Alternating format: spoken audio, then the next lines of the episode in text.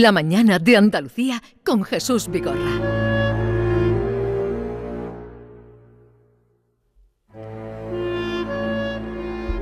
Ya saben ustedes que eh, todos los jueves del año suena a esta hora la música que nos lleva a los misterios. Acaba de llegar Norma. Eh, Norma, buenos días. Hola, buenos días. Qué bonita la entrevista a la maestra, la jubilada, la, la del reloj que lo ha roto. Me he emocionado en qué, en qué buenas manos tenemos la educación cuando caemos con mujeres así, con maestras así, con seres humanos, porque esa mujer en cualquier aspecto hubiera sido divina. Sí, mm, sí, mm. Son, son personas que se toman muy en serio pues eh, su profesión y además que llevan dentro, aparte de la profesión, algo más, mucho más. Y eso lo dejan ver. Hombre, y además que es que ahora se iba a dedicar a, darse a los demás toda la vida dándoselo y ahora en su tiempo libre a darse a los demás. Muchas veces hemos dicho que hacer algo por los demás da alegría y ahorra medicinas. Y en esta hora precisamente ha reunido todo con una invitada que tendremos. A la que venimos después. Pero vamos ahora con Javier Pérez Campos y el último misterio de la temporada, el fantasma de Torregiano en pleno barrio de Triana existió hace 500 años un lugar que fue escenario de muerte y de terribles torturas. El castillo de San Jorge, castillo de la Inquisición también llamado, fue una fortificación medieval que acogió la sede y prisión de la Inquisición española para que se sitúen eh, muchos oyentes que han pasado por el puente de Triana, pues cruzando el puente de Triana de Sevilla, digamos a Triana, a mano derecha una vez cruzado, ahí estaba.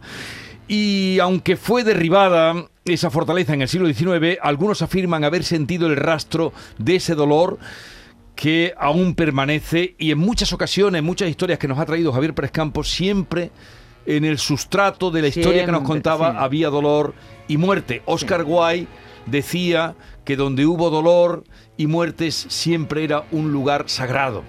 Javier Pérez Campos, buenos días. Hola, muy buenos días, ¿cómo estáis? Hola, Javier, buenos días. Hoy tienes aquí... Eh, eh, un arende, sí, sí, iba a decir un aren de temerosas, pero realmente de aren no tenemos nada, pero de temerosas, de sí. Tampoco. de temerosas no sé, tampoco. No sé, Yolanda. bueno, hemos elegido un lugar muy emblemático, ¿no? Yo creo que Triana es uno de los barrios más emblemáticos, no, no diría de España ni de Andalucía, diría del mundo, ¿no? Un lugar maravilloso, un lugar Mm, lleno de alegría, ¿no? Y que aparecen muchos en, muchas canciones, muchos artistas lo han representado, pero también podría formar parte de uno de estos eh, dossiers un poco fantasmales de los que hablamos en esta sección que abrimos aquí y que precisamente lo hemos elegido porque como es un programa especial el de hoy, es una sección especial, es la última sección de la temporada, vamos a hablar de un lugar muy emblemático que todo el mundo conoce, que todo el mundo vincula con esa alegría, con esa luz, con esa buena temperatura, pero que también hay que imaginar cómo era hace 500 años cuando se convirtió en el epicentro de la Inquisición española, uno de los lugares en donde se llevaron a cabo ¿no? más número de juicios, donde se llevaron a cabo torturas, donde se llevaron a cabo estas quemas de algunos herejes. Ese castillo de San Jorge hoy en día es convertido en un eh, mercado de abastos, mm. sigue vivo a través de las ruinas que pueden visitarse gracias al centro de interpretación y muy cerca de allí seguro que conocéis el famoso callejón de la Inquisición. Eh, el que va al río. sí, donde se tiraban. Exacto, es decir, cruzando justo ese puente de Triana eh, se accede desde la calle Castilla y es precisamente en ese lugar donde muchos afirman haberse topado hoy con figuras fantasmales que parecen clamar venganza por las terribles torturas a las que fueron sometidos en vida, repetimos, hace 500 años, cuando se encontraba allí ese tribunal de la Inquisición, ese castillo de San Jorge que debía ser impresionante por los grabados que tenemos de la época. Y claro, eh, imaginemos ese callejón que pertenecía en su momento al castillo y que atravesaban los reos antes de ser conducidos a esas mazmorras en las que eran juzgados, torturados o asesinados. Ese callejón de la Inquisición es un pasaje estrecho de unos 35 metros de longitud, trazado rectilíneo, que comunica el paseo de Nuestra Señora de la O con la citada ya calle Castilla, y como decía, los reos, los herejes capturados atravesaban ese lugar casi como em, un escenario, como imaginábamos también las peleas de gladiadores, ¿no? Que atravesaban esos conductos antes de llegar a su destino. Pues una cosa muy similar, un lugar muy emblemático y que está vinculado con esa tragedia y con la muerte. Algunos historiadores incluso afirmaban que a veces los cadáveres de estos herejes eran lanzados al río y precisamente allí, a los pies de Triana, hay que imaginar el hedor de la carne quemada, los gritos de los torturados y después las leyendas, las historias de almas en pena que vagaban por ese lugar buscando venganza por lo que les había ocurrido. Este castillo, el castillo de San Jorge, el castillo de la Inquisición, fue quemado, eh, bueno, fue derribado en el siglo XIX no nos quedan más que alguna parte de sus ruinas, pero es muy posible, fijaos qué interesante, sabéis que en esta sección aunamos misterio con historia, con eh, arte. Bueno, pues vamos a escuchar eh, una pieza musical, ni más ni menos que de Beethoven, que eh, podría haber imaginado, es quizá uno de los restos que nos quedan de ese castillo, de ese castillo de la Inquisición, parte de él podemos imaginarlo gracias a esta música. Vamos a escucharlo.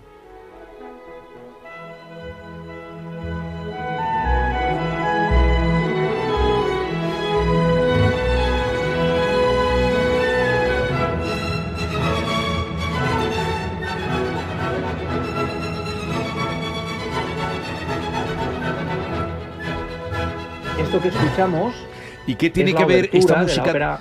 sí, sí, eh, eso, ¿qué te iba a preguntar? ¿Qué tiene que ver esta música tan, tan, tan alegre, tan bonita con, con, lo que nos está describiendo, Javier? Bueno, choca mucho, ¿no? Escuchar a Beethoven. es un este contraste. Sí, pues claro, lo que ocurre es que solo es la obertura de una ópera, de la ópera eh, Fidelio de Beethoven, que estrenó en 1805, que fue un enorme éxito, y que habla, fijaos qué interesante, de una prisión sevillana Em, que a finales del siglo XVIII se convirtió en el em, lugar donde habitaban o se apresaba a presos de conciencia. Y muchos historiadores han señalado que este lugar es concretamente el castillo de San Jorge. No se menciona expresamente en la obra, pero muchos apuntan a que por los datos históricos y a por lo que se relata en esta, en esta ópera de Fidelio, podría ser este lugar. De hecho, hace unos años el Ayuntamiento de Sevilla con la iniciativa Sevilla Ciudad de Ópera, colocó una placa conmemorativa allí, incluyéndolo en un recorrido turístico sobre la eh, vinculación operística que tenía la ciudad. Claro, imaginaos, ¿no? Los lugares, ya hemos contado muchos otros lugares vinculados con la Inquisición en España, por ejemplo el Castillo de Niebla en Huelva, ya mencionamos, ¿no? Sí. Cómo la Inquisición tuvo allí también un tribunal y se convirtió en escenario de fenómenos extraños. Bueno, pues el barrio de Triana también está lleno de tradiciones, de historias que hablan de estos fantasmas, de los reos asesinados, de los herejes, incluso, fijaos qué curioso, de los monjes o de las mm. figuras que participaron en eh, eh, los juicios que allí se llevaron a cabo. Claro, hablamos por ejemplo de una niña vestida de blanco a la que muchos han visto correteando por los eh, pasillos de la Plaza de Abastos. Aquí muchos testigos son miembros del equipo de seguridad. Em, son quizá los protagonistas habituales de esta sección, ¿no? Porque son las personas que se quedan de noche a solas en estos lugares cuando ya no hay nadie o no debería haber nadie. Y muchos han llegado a salir de ese mercado de abastos porque decían que habían oído risas y voces de niño incluso a primera hora de la mañana con las puertas recién abiertas, em, que habían visto figuras, sombras deambulando y todo tipo de personajes, a veces vinculados con esos monjes, con esos capuchones antiguos, el hábito propio de los San Jerónimos de Buenaventura, que de alguna manera parecen seguir deambulando por este lugar. Pero sin duda, fijaos que interesante, uno de los casos más impactantes que yo he podido recoger y de la propia voz del testigo, em, gracias en su momento a la pericia del gran eh, José Luis Hermida, que algún día traeremos al programa. Él es un gran investigador sevillano y además ha traído y ha hecho unos análisis interesantísimos. Bueno, pues con él se pone en contacto, él es profesor, y se pone en contacto un joven músico llamado Salvador Guerrero, que es miembro de la banda de cornetas y tambores de la Esperanza de Triana, que le cuenta una serie de cosas que le han ocurrido solo unos meses antes. Eh, el caso de Salvador Guerrero se produce concretamente en octubre del año 2014, cuando él venía de estar ensayando con la banda, había mm, cenado, se había hecho tarde, eran pasadas ya eh, varias horas de la medianoche y precisamente tiene que atravesar el callejón de la Inquisición, cruzar después el puente de Triana y encontrarse con su madre en un coche que lo está esperando para recogerlo y llevarlo a casa, porque ya es muy tarde. Bueno, pues en esa travesía, imaginamos de noche, barrio de Triana solitario, noche fría, húmeda, la humedad del Guadalquivir, vagando por el lugar, y de pronto, justo frente al callejón de la Inquisición, dice que él siente un frío, pero que no tiene nada que ver con el frío húmedo del río, sino que es un frío seco, cortante, que casi le, atraviesa de manera eh, contundente a través del cuerpo, como si algo le atravesara el cuerpo, dice que ve una figura muy oscura que se le abalanza, que le cruza de un lado a otro, y cuando él se gira, eh, da la vuelta para intentar ver qué es lo que ha ocurrido, descubre que a su espalda hay un monje, un monje de gran tamaño, gran altura, con un hábito de tela como de saco, dice que además tiene la cara tapada por una capucha, pero que en esa oscuridad del rostro sí que consigue adivinar una sonrisa, una sonrisa inquietante, una sonrisa casi amenazadora, que a él le da tanta impresión que llega a caer de espaldas al suelo.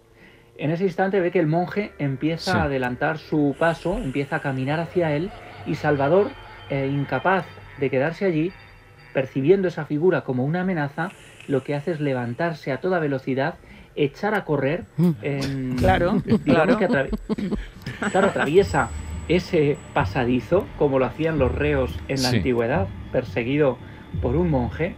Y, y, él dice que hay algo que le inquieta especialmente, y es que a pesar de que él va corriendo a gran velocidad y el monje solo va caminando a un paso ligero, en todo momento le va guardando la distancia, nunca consigue separarse de él más de metro y medio, lo sigue de muy cerca claro, imaginaos la escena, ¿no? Cuando Salvador consigue llegar al final de ese pasadizo, llegar al, puente de Triana, es un puente largo, ¿eh? Sí. él lo cruza en muy corto espacio de tiempo y cuando ya echa la vista atrás, ese monje ha desaparecido.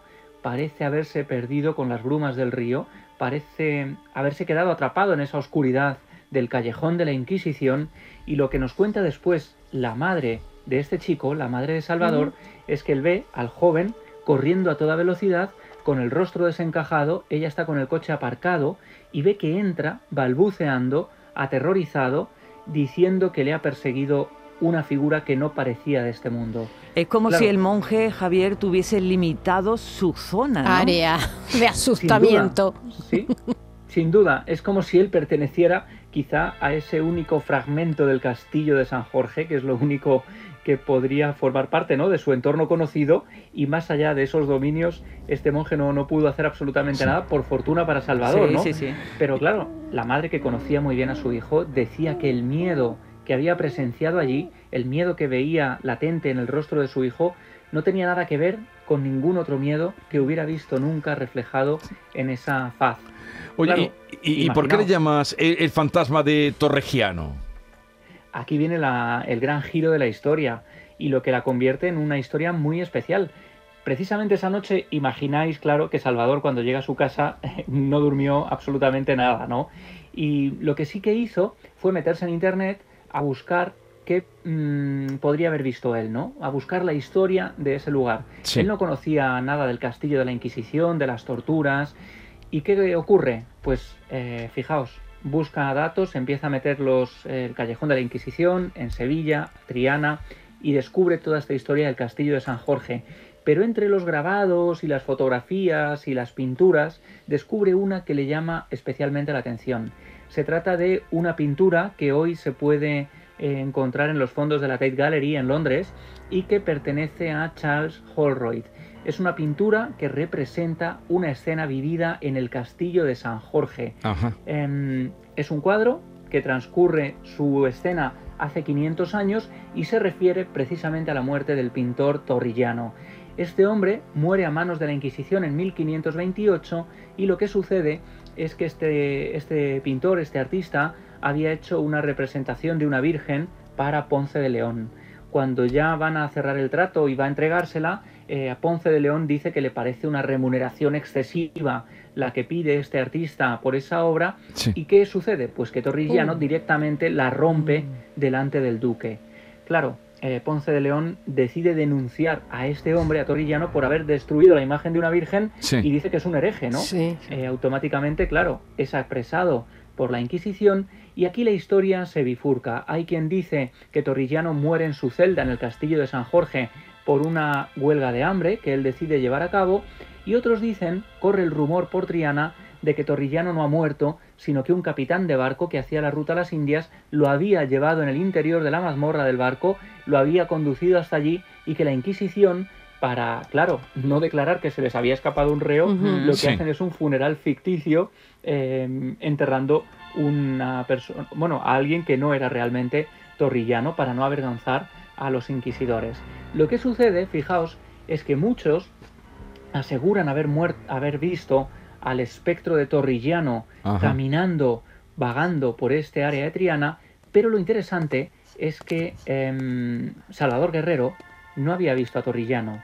Lo que a él le impresionó de esa pintura que yo tengo delante ahora. Yo la tengo también delante.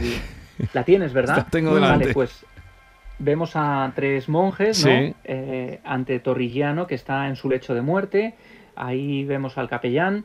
Bueno, pues em, nuestro testigo Salvador vio el rostro del, em, del, monje que hay en el centro de la escena, mm. el que tiene la capucha y que sí se le ve parte del rostro, mm.